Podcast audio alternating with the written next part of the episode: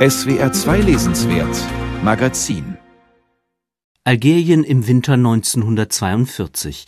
Fernab der Hauptschauplätze des Zweiten Weltkriegs bröckeln die Fronten der deutschen Wehrmacht. In Algier etwa sind amerikanische Truppen gelandet und nun kämpfen drei Mächte um die Vorherrschaft in Nordafrika. Neben den USA und dem NS-Reich verfolgen die ehemaligen Kolonialherren noch immer höchst zweifelhafte Eigeninteressen. Als Vertreter des französischen Vichy-Regimes haben sie mit den Nazis kollaboriert, jetzt versuchen sie sich mit den Amerikanern gutzustellen, was die deutschen Statthalter in Algerien zunächst kaum glauben können. Was hier geschah, war kein Piratenüberfall, sondern eine ausgewachsene, von langer Hand vorbereitete Invasion. Um sie so überraschend durchführen zu können, war die Kooperation von mindestens einem Teil der französischen Armee nötig gewesen. Stefan Heim weiß in seinem Roman Flammender Frieden aus der unübersichtlichen Gemengelage, in der interessanterweise die einheimische Bevölkerung kaum eine Rolle spielt, einen Machtkampf von nur wenigen Figuren zu spinnen. Protagonist der Geschichte ist der aus Deutschland stammende Agent Bert Wolf, der einst in Spanien gegen die Faschisten kämpfte und nun als Mitarbeiter des US-Geheimdienstes deutsche Gefangene verhört. Er ist vor allem hinter dem gewieften Generalstabsoberoffizier Ludwig von List her, der ihm im Laufe des Krieges immer wieder entwischt. Bert Wolf ist ein Intellektueller, einer, der sich fragt, wie weit er gehen darf, um an die richtigen Informationen zu gelangen. Der Zweifel macht diese Hauptfigur stark. Er hat ein Gespür für die politischen Konflikte und weiß genau, dass er sich in Nordafrika auf gefährlichem Grund bewegt. Wir sind hier in einem Land mit latenten Konflikten zwischen Eingeborenen und Kolonisten, mit sozialen Brüchen, die viel tiefer als in den Vereinigten Staaten reichen. Als Vertreter der ehemaligen französischen Kolonialmacht fungiert ein windiger und machtbewusster Franzose namens Jules-Marie Monêtre. Und zwischen all den Militärmännern steht eine attraktive Frau namens Marguerite Fresneau, die ihre Gunst entsprechend den jeweiligen Machtverhältnissen zu verteilen weiß. Derzeit pflegt sie noch eine Liaison mit dem hochintelligenten Zyniker List, dann aber schlägt das Schicksal zu. Ein Kampfbomberpilot verliert die Kontrolle über seine Maschine, stürzt in eine Kirche und zerstört auch umliegende Gebäude. In diesem Chaos lernt Bert Wolf jene Dame kennen, die keineswegs als professionelle Krankenschwester unterwegs ist, den Verletzten jedoch umgehend hilft.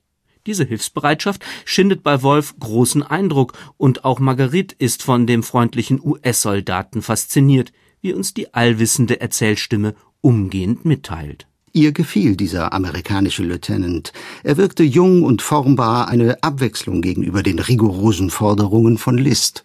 Marguerite, deren Motive lange Zeit im Dunkeln bleiben, erzählt nichts von ihrem prominenten und rachsüchtigen Liebhaber. Sie ahnt wohl, dass List auf der Fahndungsliste der Amerikaner steht, aber anstatt auf Distanz zum neugierigen Bert Wolf zu gehen, beginnt sie ein Gespräch, aus dem bald ein Flirt und schließlich ein handfester Loyalitätskonflikt entsteht. Seit Margret mit List zusammen war, hatte sie keine Gelegenheit mehr gehabt, jemanden zu bezirzen, und das vermisste sie sehr. Sie kam sich wie ein Biber vor, der seine Zähne auch dann gebrauchen muss, wenn er gerade nicht mit einem Bau beschäftigt ist. Mein kleiner Lieutenant, dachte sie, mein armer kleiner Lieutenant. Ein Hauch von Casablanca weht durch diesen Roman, und es ist nicht nur der zuweilen etwas schnulzige Stil, der die Lektüre von Flammender Frieden mühsam macht. Spätestens nach hundert Seiten wissen wir, dass sich nicht nur die politische Konfrontation in Nordafrika, sondern eben auch die Dreiecksgeschichte zuspitzt. Bert Wolf wird den deutschen Offizier, der nicht nur sein politischer Gegenspieler ist, nach diversen Maskeraden enttarnen und festnehmen. Überraschend immerhin, dass der Protagonist nicht nur die militärische Strategie, sondern auch seine Rolle als sehnsüchtiger Mann reflektiert. Heute brauchte er die Gesellschaft einer Frau. Er wollte eine mit weicher Stimme und verständnisvollem Blick, schön und sanft, mit Händen, die ihm den Druck von der Stirn nahmen und Lippen, die ihn zur Ruhe finden ließen. Wenn er unglücklich war oder verstört, beschwor er immer wieder diese Traumfrau herauf, was ziemlicher Unsinn und doch blöd war, da es keine reale trostspendende Frau mit den Hirngespinsten seiner Fantasie aufnehmen konnte. Stefan Heim veröffentlichte Of Smiling Peace, wie der Originaltitel lautet, im Frühjahr 1944. Da war Heim, der fast zehn Jahre zuvor Deutschland verlassen musste, gerade als amerikanischer Soldat in Frankreich gelandet.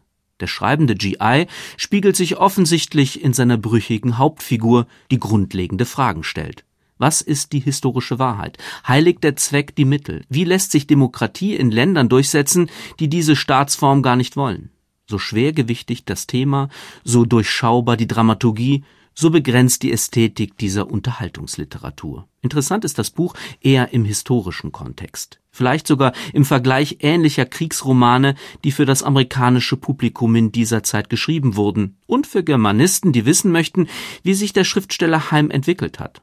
Tatsächlich hielt der Autor selbst of Smiling Peace viele Jahrzehnte später für nur wichtig für mich, aber nicht für den Leser von heute. Auch deshalb übersetzte er dieses Frühwerk später nie ins Deutsche, während er viele seiner auf Englisch verfassten Bücher sehr wohl in die Muttersprache übertrug.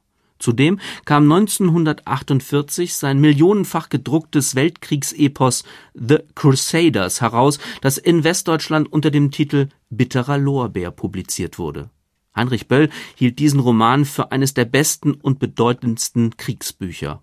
Dieser Bestseller, der dem Autor literarischen Ruhm einbrachte, geht auch inhaltlich weit über Flammender Friede hinaus und erzählt, wie die Befreier von einst im aufziehenden Kalten Krieg ihre Ideale verraten haben. Der C. Bertelsmann Verlag, in dem das Werk Heims seit Jahrzehnten erscheint, feiert Flammender Friede als große Entdeckung. Das ist sicherlich übertrieben. Das hiesige Publikum, das vor allem Heims späte Romane kennt, etwa Colin, die gewitzte Abrechnung mit dem Stalinismus in der Verpackung eines morbiden Klinikromans, wird zwar einzelne Motive und Figurentypen wiederentdecken, doch insgesamt gibt Flammender Frieden nur begrenzt Auskunft über die literarische Kunst des späten Jahrhunderterzählers